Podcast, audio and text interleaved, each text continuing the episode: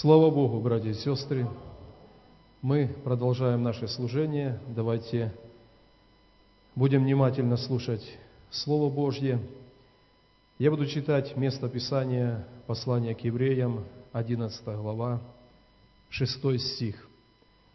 Вы знаете, что 11 глава послания к евреям – это глава о вере и о героях вере.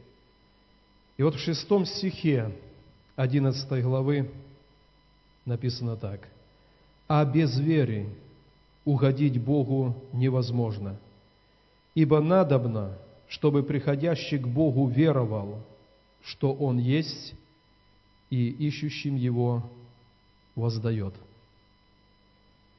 Слово, которое я хочу сегодня предложить для вас, оно так и будет называться «Слово о Боге». И наверное, на первый взгляд нам может показаться, неужели мы чего-то не знаем о Боге? Мы многое знаем о Боге, но, конечно, чего-то мы не знаем. И знать о Боге все, живя на земле, невозможно. Несколько утверждений. Прежде всего, Бог есть. Второе утверждение с этого стиха. Бог имеет отношение к человеку, ищущим Его Он воздает. Он имеет отношение с человеком. И третье утверждение. Библия – это Его Слово о Нем. Бог говорит о себе. Бог есть. Он имеет отношение к нам, людям, и Он открывается нам через Свое вечное Слово – когда-то великий богослов, он решил в сердце своем написать труд, и он тоже назвал его о Боге. И история говорит, он долго сидел в своем кабинете, рассматривал разные моменты проявления Бога и никак не мог сформулировать, написать это слово о Боге, перенести это на бумагу. Он решил выйти из кабинета, прогуляться по побережью моря. Его дом был на побережье. И гуляя по побережью, он вдруг заметил, что на берегу сидит маленький мальчик прямо у среза воды и чем-то занимается. Он подошел близко к нему и увидел, что маленький мальчик выкопал небольшую такую ямку в песке – и маленьким каким-то сосудом переливает воду из моря в эту маленькую ямку. И этот богослов спросил, мальчик, что ты делаешь? Мальчик ответил, я хочу это море перелить в мою ямку. И человек говорит, это невозможно. Это море, это маленькая ямка – и когда он ответил этому мальчику, это невозможно, вдруг внутри он получил озарение от Бога. Ты захотел написать слово о мне, о Боге. Ты хотел выразить все о мне, но это невозможно. Он написал слово о Боге, но в этом слове он так и говорит, что Бог до конца остается непостижим нашим плотским разумом. И тем не менее, когда мы с вами на земле говорим друг другу о Боге, иногда это так выглядит, что мы о Нем знаем все, да? Это не так. Написано, слава Божья облекать свои дела тайною. Слава царей исследовать тайну. То есть Бог, будучи началом всего, будучи первым и последним – он что-то открыл для нас во Христе. Он что-то открыл для нас, когда мы получили рождение свыше. Но это далеко не все. Мы сегодня посмотрим некоторые атрибуты Господа, которые отражены в Священном Писании, и каждая из них, она необъятная о Боге. Давайте откроем для начала 13-й Псалом, первый стих, Псалом 13, стих 1. Посмотрите, у кого нет Библии на проекторе, я открою в Писании. 13, 1. Начальнику хора, псалом Давида, когда-то об этом пели в храме. Здесь написано так. «Сказал безумец в сердце своем, нет Бога. Они развратились, совершили гнусные дела, не делающего добро. Господь с небес презрел на сынов человеческих, чтобы видеть, есть ли разумеющие, ищущие Бога. Все уклонились, сделались равно непотребными – нет делающего добро, нет ни одного. В храме когда-то звучал этот псалом «Сказал безумец в сердце своем, Бога нет». Я думаю, что мы помним, особенно кто немножко постарше времена, когда весь наш народ, когда народы бывшего Советского Союза, они жили под этим нечестивым лозунгом «Бога нету». Я не знаю, читали ли в то время хоть как-то косвенно люди Священного Писания, ведь они могли прочитать, что только безумец в сердце своем говорит, Бога нету. В конце концов, в наш народ пришло такое отношение к вере, к церкви, к Богу, что человеку было трудно на рабочем месте признаться для своих соработников, сослуживцев, что я верю в Бога. Настолько истина была подавлена, человеку было трудно сказать, я верю в Бога, Бог есть, Бог Творец. Дьявол много преуспел на этом поприще, но Писание никогда не извинялось, не будет извиняться. Оно поставило людей, отвергающих Бога, под эту формулировку. Безумец говорит в сердце своем, нет Бога. Другими словами, всякий здравомыслящий человек – Видя все окружающее, Павел пишет в первой главе послания к римлянам, он безответен. Каждый знает, что Бог есть. И только другой вопрос, зная, что Бог есть, внутри, в сердце человек понимает, что есть ответственность перед Богом. И чтобы снять ответственность перед Богом, безумец говорит, нету Бога. Поэтому творит разврат, беззаконные дела, нечестие, при этом убеждая себя, что нету Бога. Представьте служение в древнем храме, приходит, хор заходит на служение, начальнику хора, псалом Давида, безумец говорит в сердце своем, нету Бога. И была обратная ситуация, когда каждый человек, он знал, что есть Бог, он доверял этой истине, и никто не говорил, что Бога нету. Я для чего это говорю? Иногда и сегодня дьявол имеет тропинку в сердце уверовавшего человека, и там, где необходимо сказать «я христианин», я верую, что Божий Сын когда-то приходил на землю, Он взял грехи всех, мои грехи, Он умер и воскрес, и Он грядет. Я верю этому. И это должно быть дерзновенно в сердце каждого христианина, потому что только безумец в своем сердце говорит – нету Бога. Что люди думают о Боге? Каким Бога представляют люди? Многие люди, говоря как бы о Боге, говорят, это сверхъестественная сила. Это так отчасти, но это не Бог. Для многих ученых людей Бог – это высший разум. Бог – это высший разум, но это не до конца Бог – Многие люди говорят, что Бог – это огненный шар, и каждая человеческая жизнь, как маленькая искорка, она в итоге вернется к Нему, к этому огненному шару. Это не есть Бог. Многие люди представляют Бога, что это старый дедушка, восседающий на небе, со стрелами в руке, от которого иногда можно получить и милость, но это не есть Бог – Какого Бога люди хотят иметь? Они хотят иметь Бога, который сообразуется с их греховным образом жизни. Я живу во грехе, я делаю то, что называется нечестие, беззаконие, и я хочу, чтобы мой Бог соответствовал тому, что я делаю.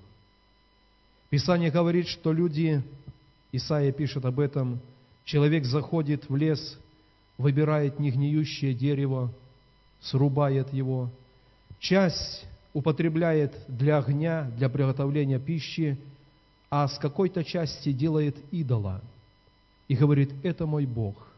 Перед ним падает, поклоняется, ему приносит время от времени определенные жертвы. И Писание тоже говорит, это безумие. Как ты мог Бога, который сотворил все, уподобить куску дерева, камня, металла и так далее. Люди хотят иметь Бога, который не будет огорчен их грехом. Они будут грешить, но Бог не будет за это взыскивать. Люди хотят иметь Бога безопасного. Бог, которому время от времени можно принести определенную жертву, и этот Бог спокоен. Он покровительствует, Он оберегает, и все на этом. Писание называет таковых идолами или, или же лже-богами. Что нам Библия говорит о Боге? Евангелие от Иоанна 4, 24. Я читаю только одно полустишее. Бог есть Дух. Вы помните эту беседу Христа и Самарянки? Она спрашивала, где поклоняться Богу, в Иерусалиме или на горе здесь, в Самарии. И тогда Иисус говорит, Бог – это Дух. Доктрина о Боге гласит так, Бог – это Дух безначальный и бесконечный. Каждый раз, когда ученые люди хотят проникнуть во всемогущество Бога, если их сердце не рождено свыше, не запечатлено Духом Святым, это иногда приводит человека до сумасшествия. Это то, что не вмещается в наш разум. Бог – это Дух безначальный и бесконечный. И только откровением Духа Божьего мы осознаем, что да, мы не способны проникнуть во всю глубину Бога, но при этом мы покрыты любовью Бога. Бог есть безначальный и бесконечный Дух. Если Бог Дух, это означает для нас, людей, что Он не имеет образа, который бы мы могли бы видеть. Во Второзаконии 4 главе, в 15 стихе написано так. «Твердо держите в душах ваших, я цитирую, не читая, что вы не видели никакого образа, когда Бог говорил к вам». Если Бог – Дух, и Он невидим, то Бог запретил человеку что-либо изобретать о Нем. Бог запретил человеку создавать какой-либо образ Бога – и, наверное, в первую очередь потому, в протестантских церквях, храмах мы нигде не видим изображения Бога. Бог есть Дух, и Он не оставил никакого образа. Написано только тогда, когда мы взойдем к Нему, мы увидим Его, как Он есть. И, наверное, такими смешными, такими непонятными для нас покажутся идеи людей на земле – когда кто-то пытался изобразить Бога. Бог есть Дух, и твердо держите в ваших душах, что вы не имеете никакого образа. Образ приходит тогда, когда вы развратитесь, вы начнете делать Бога подобным мужчине или женщине, чему-то, что на земле или вверху на небе, или ниже земли в воде. Это признак развращения. Поэтому нас совершенно не смущает, что в Евангельской церкви мы не видим изображения Бога. Бог есть Дух. И поклоняющиеся Ему могут поклониться только в Духе, потому что Он есть Дух.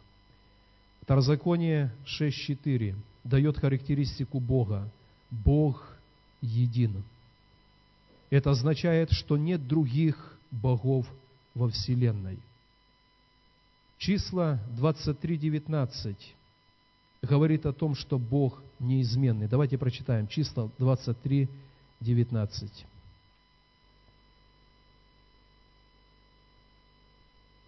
23, 19. Двадцать три, девятнадцать. Бог не человек, чтобы ему лгать, и не сын человеческий, чтобы ему изменяться. Он ли скажет и не сделает, будет говорить и не исполнит. Бог неизменны. Очень часто, когда мы с вами идем уже христианским путем, идем путем за Богом, и очень часто дьявол способен посеять в наши сердца сомнение в том, что сказал Бог. Но написано, Бог не человек, чтобы ему лгать, и не сын человеческий, чтобы ему изменяться. То есть, если Бог дал обетование о чем-то в своем слове, мы можем твердо на это положиться, это основание. Он Бог неизменный. Он Бог неизменный в обетованиях благословения. Но неизменность Бога выражается еще в том, что то, что в Его очах было грехом шесть тысяч лет назад, оно остается в Его очах грехом сегодня. То, что Бог назвал святостью и праведностью шесть тысяч лет назад, оно и сегодня праведность и святость. К сожалению, братья и сестры, мы живем в такое время, когда христианская церковь, которая имеет познание о Боге более всего, мы не говорим отдельно о деноминациях, христианство, имеющее познание о Боге, вдруг церковь начинает понимать, что вещи, которые когда-то Бог назвал грехом, они сегодня уже Богом рассматриваются как-то иначе. Но Писание говорит, Бог неизменный – и то, что свято в очах его было когда-то, это свято сегодня. То, что Бог назвал грехом, это есть грех и сегодня. Следующее качество нашего Господа – это Бог вечный. Давайте откроем Новый Завет. Первое послание Тимофею 1.17. Давайте прочитаем 1 Тимофею 1.17. Павел говорит так – цару же веков, нетленному, невидимому, единому, премудрому Богу, честь и слава во веки веков. Аминь. Он царь веков, царь вечности. Он нетленный. Это характеристика, которая говорит о том, что Бог вечный. Когда-то один человек сказал о бесконечности нашей Вселенной – сказал о том, что одна звезда имеет огромные размеры. Звезды образуют созвездия, созвездия образуют галактики, галактики образуют скопление галактик.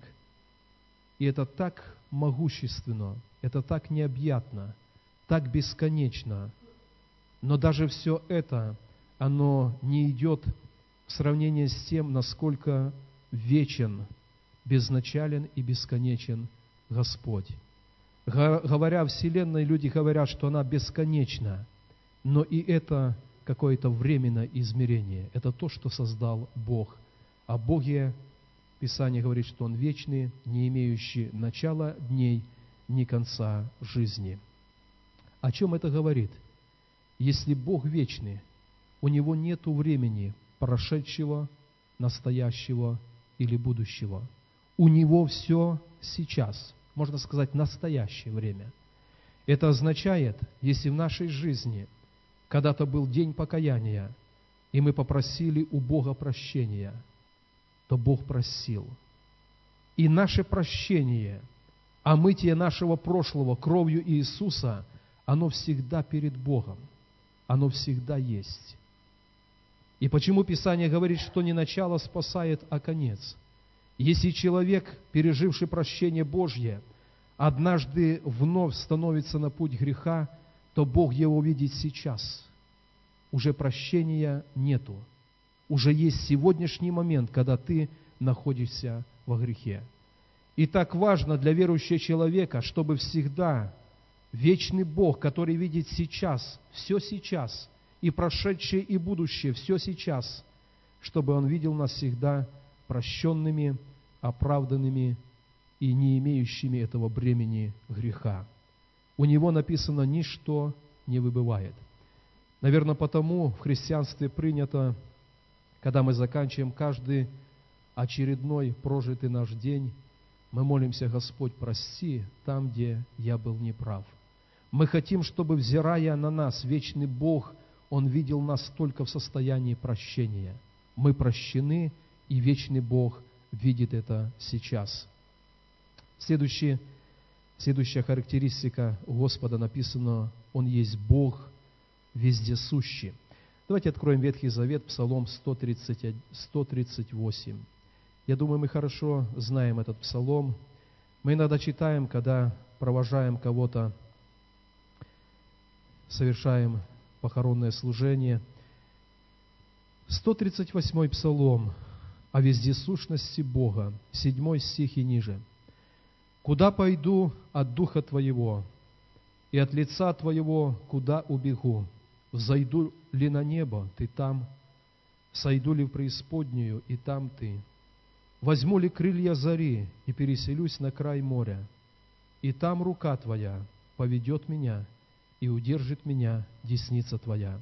Скажу ли, может быть, тьма сокроет меня, и свет вокруг меня сделается ночью, но и тьма не затмит от Тебя, и ночь светла, как день, как тьма, так и свет.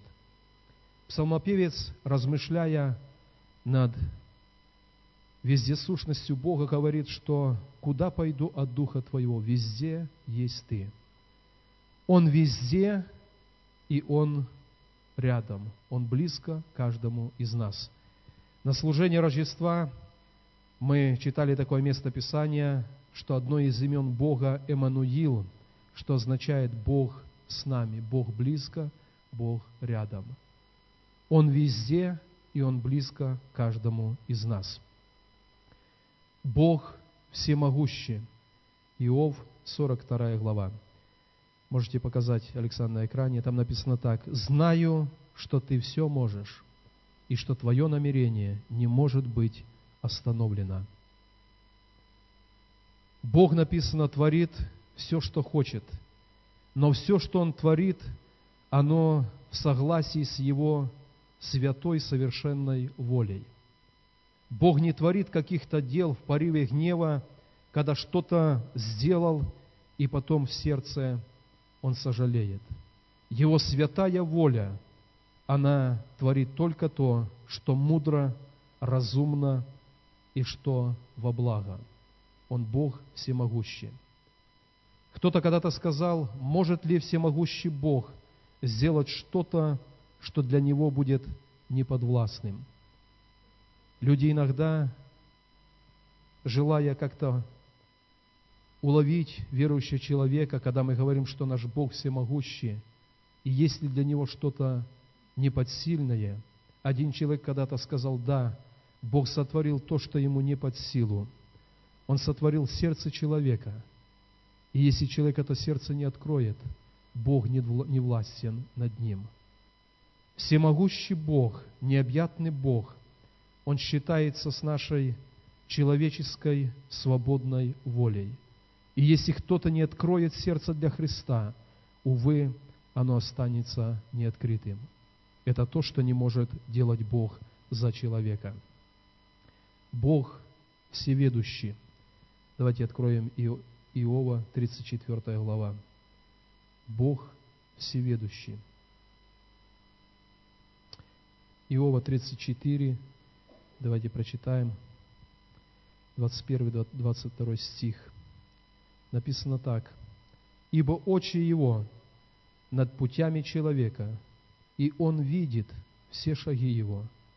Нет тьмы, ни тени смертной, где могли бы укрыться делающие беззаконие. Очи его над путями человека. Бог всеведущий, знающий все. Для нас остается непостижимым, для нас остается тайным, как Бог знает наше поведение, наш поступок, который зависит от выбора нашей свободной воли, но и этот поступок, его конец, его результат знает Бог. Мы не можем в это проникнуться, но Бог знает все. Послание к римлянам 11.33 апостол Павел говорит о вечном плане Божьего спасения. И рассуждая над этим, в 33 стихе он восклицает, «О бездна, богатство и премудрости и ведения Божия, как непостижимы судьбы Его и, неисследимы пути Его. Ибо кто познал ум Господен, или кто был советником Ему, или кто дал Ему наперед, чтобы Он должен был воздать? Ибо все из Него, им и к Нему, Ему слава во веки. Аминь. Пусть Бог благословит нас, дорогие братья и сестры, чтобы мы понимали, что наш Бог – Бог всеведущий, Он знает все. Я думаю, что нам эта характеристика Бога очень необходима тогда, когда, мы сегодня слышали, когда приходит в жизнь трудность, когда вдруг привычные основания нашей жизни, оно уходит из-под ног, когда все меняется. Как важно было для Иова знать, что Бог знает все – когда вдруг он теряет стада, теряет дом, теряет десять своих детей, сам поражен лютой проказой, жизнь едва теплится в нем, и как важно в то время знать Бог всеведущий. Его очи видят все, и Его ведение распространяется на мой сегодняшний день, на мою сегодняшнюю ситуацию.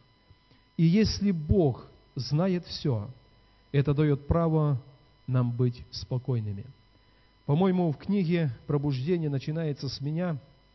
Там описывается жизнь людей племени Зулу. И там есть такой пример. Когда человеку надо прийти к вождю или королю этого племени, то он приходит рано-рано утром э, к воротам этого поселениях, где живет этот король, начальник. И у них есть такое представление. Главное, чтобы король заметил, что я здесь. Если он видел, что король заметил, что я стою здесь у ворот, то уже не важно, когда он примет меня на прием. Будет ли это сегодня, хорошо. Возможно, это будет завтра. Возможно, я здесь буду у этой стены неделю, но король меня видел, и он знает, что я здесь. Я думаю, в отношениях к нашему Богу сердце христиан, оно должно быть подобным. Если Бог видит меня в моих ситуациях, в моих обстоятельствах, для меня больше ничего не надо. Он видит, и у него есть ответ, у него есть решение. Временем располагает Он. Когда привести ответ в мою жизнь, но Он меня видел. Поэтому о Боге сказано в Священном Писании, что Он есть Бог всеведущий, знающий все. Давайте подумаем, что происходит с нашим сердцем, когда наши уши, глаза, руки или ноги касаются греха, что происходит с нашим убеждением, что Бог знает все – его очи над всеми путями человека. Куда из нашего сердца девается знание, что прямо сейчас Бог видит меня? Мы говорим о том, что Бог имеет отношение с человеком через любовь. Всемогущий, непостижимый до конца нашим человеческим разумом, Он имеет с нами отношения, и они основаны на любви. Он умер за нас – но вторая сторона Бога, Бог свят и праведен. И когда человек на земле делает грех, это то, что вызывает в сердце Божьем праведный гнев. И пусть Бог благословит, что мы были уверены в двух вещах. Всемогущий Бог, всеведущий Бог, вечный Бог, Он знает о нас, Он любит нас. И вторая характеристика – Бог никогда не примирится с грехом который делает человек. И надо сказать, который делает уверовавший человек. Человек, который пережил познание Бога, и он склоняется к греху. Пусть будет уверенность в любви Божьей. Это одно крыло. И как второе крыло, Писание много раз говорит, имели страх Божий в сердцах. Когда в бытие дается характеристика одному из городов, написано, что это люди, которые не имели страха перед Богом. И, естественно, беззаконие захлестнуло их. Пусть в нашем сердце будет уверенность в любви Божьей. И второе, мы будем знать, что мы будем иметь в сердце страх перед Господом. Зная Его великого, мы положим в сердце решение никогда не огорчить Его. Он есть Бог любящий и милующий, но Он также есть тот, который Духом Святым желает, чтобы в отношении к греху мы имели страх перед Ним. Давайте поднимемся. То, что мы пытались сделать сейчас, это то, что пытался сделать когда-то этот маленький мальчик на берегу моря. Огромное море перелить в эту ямочку. Но я думаю, когда мы говорим о нашем сердце, то некую меру познания Бога, глубины Его, оно может вместить, потому что Бог есть Дух, а Духом Святым поселился в нашем сердце. И Писание говорит, только бездна бездну перекликает голосом водопадов. Если Бог есть Дух, и Дух Святой дан в наше сердце, мы можем знать о Боге больше, чем можем знать просто умом. Внутри нашего сердца, через откровение, мы можем знать некую глубину о нашем Боге. Давайте сейчас помолимся, и пусть наше сердце всегда об этом помнит. Бог есть, Он отвечает ищущим, Его отношения с людьми построены на любви, и Его желание, чтобы внутри в нашем сердце был страх Божий к греху и направленность любви нашего сердца к Нему. Давайте помолимся об этом перед Богом.